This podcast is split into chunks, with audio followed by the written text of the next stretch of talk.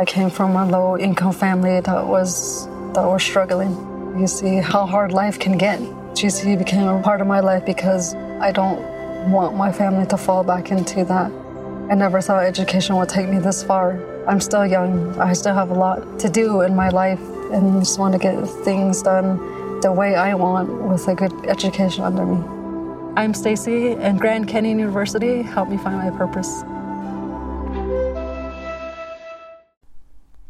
Podcast Negocios en Tribu, el podcast donde los negocios no son lo más importante, sino las personas que logran que ese negocio sea real. Hablamos de marketing digital, de coaching, hacemos resúmenes de libros y sacamos mensajes importantes para nuestro desarrollo personal, que nunca viene mal. Si tú eres de esas personas, quédate conmigo. Además, ahora por ser oyente de este podcast tienes un 20% de descuento con Rayola Networks, que es sin duda el mejor alojamiento para tu web. Te dejo el enlace del cupón descuento en la descripción del capítulo. Capítulo número 41. 5 acciones para mejorar el compromiso de tu equipo.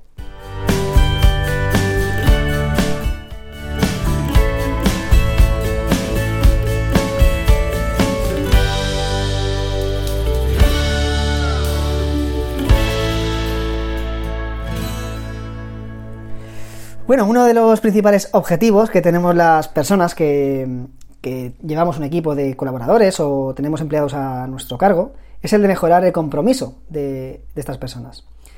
Eh, este alto compromiso es un aspecto diferencial por, dos grandes motivos.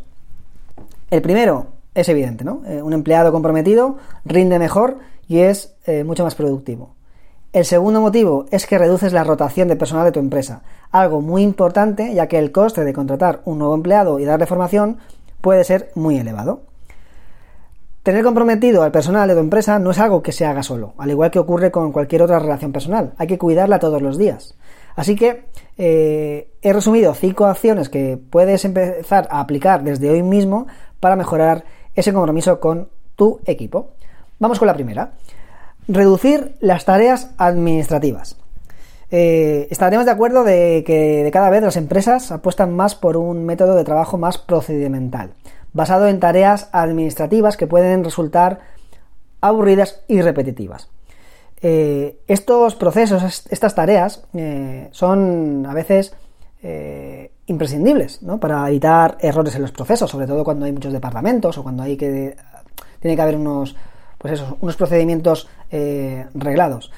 Pero algunas otras eh, no son eh, tan imprescindibles, son de hecho bastante innecesarias, ¿no? Y se han quedado ahí como un protocolo absurdo muchas veces. como gestor de tu equipo, deberías evaluar cuáles de esas tareas no son necesarias realizar, cuáles se pueden reducir o cuáles se pueden gestionar a través de un software automático sin la necesidad de personal humano. ¿no? De cada vez tenemos más herramientas y aplicaciones eh, y software que nos permiten desempeñar tareas eh, que no las tiene que por qué desarrollar un ser humano, ¿no? que, al final las personas podemos aportar eh, cosas distintas que los robots.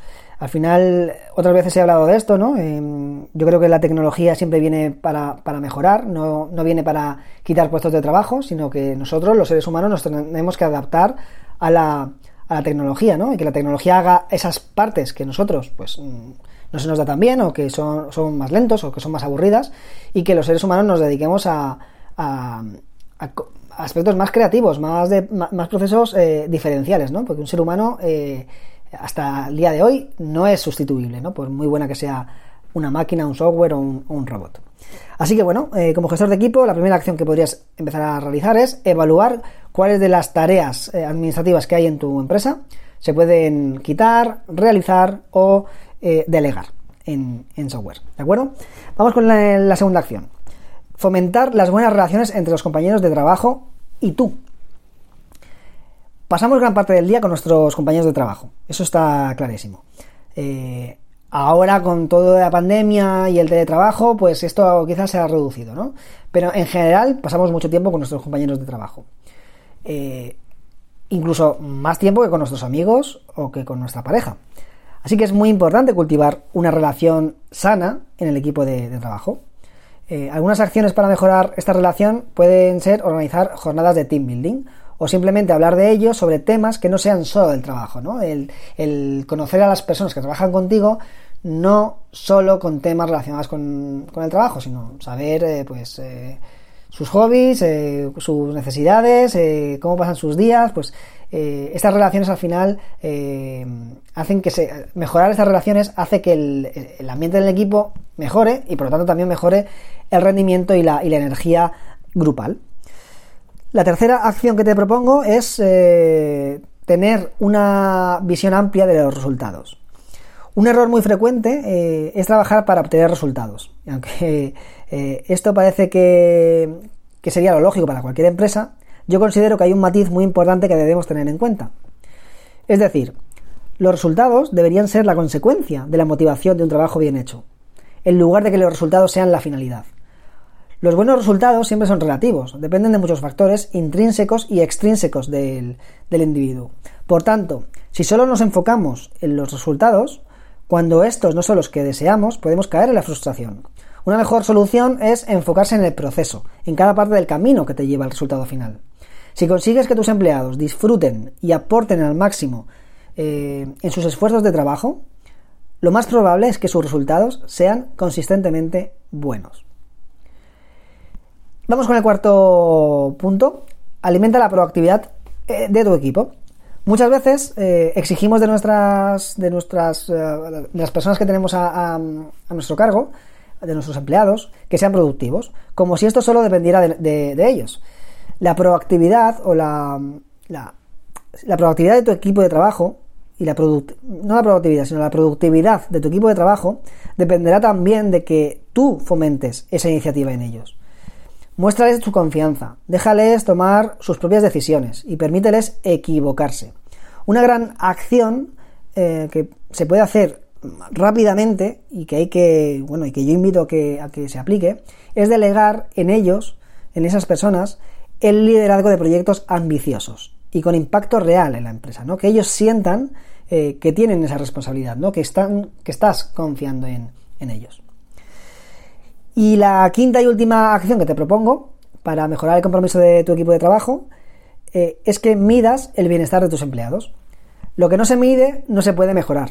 Es necesario que sepas cuál es el nivel de bienestar de tus empleados y aunque una forma de sentirlo es a través de la intuición, que no está mal, lo más aconsejable es medirlo correcta y objetivamente. Existen muchas aplicaciones y herramientas para medir el nivel de satisfacción y bienestar de tus empleados. También puedes preguntarles a ellos a través de encuestas, incluso de forma anónima. Debes eh, también estar preparado para recibir un feedback que podría ser negativo. Y en ese caso, evalúalo de manera objetiva. Es siempre mucho mejor que estos eh, feedbacks los compartas con una tercera persona que pueda darte una visión externa de la situación y si lo consideras, eh, toma medidas para mejorar aquello que puede estar afectando a la motivación y rendimiento de tus empleados. Así que bueno, estas son mis cinco acciones, estas son, esta es mi aportación de, hoy. Ahora te toca a ti pensar en cuáles de estas cinco acciones eh, estás aplicando o te gustaría aplicar ya en tu negocio. Te leo, te escucho, eh, sigo tus mensajes, así que me encantará que, que me escribas. Recuerda también que en la descripción de, este capítulo tienes el cupón descuento para tu alojamiento web y el enlace eh, y otros enlaces de interés que te pueda que te pueda compartir. Así que te mando un fuerte abrazo y como siempre disfruta de la vida.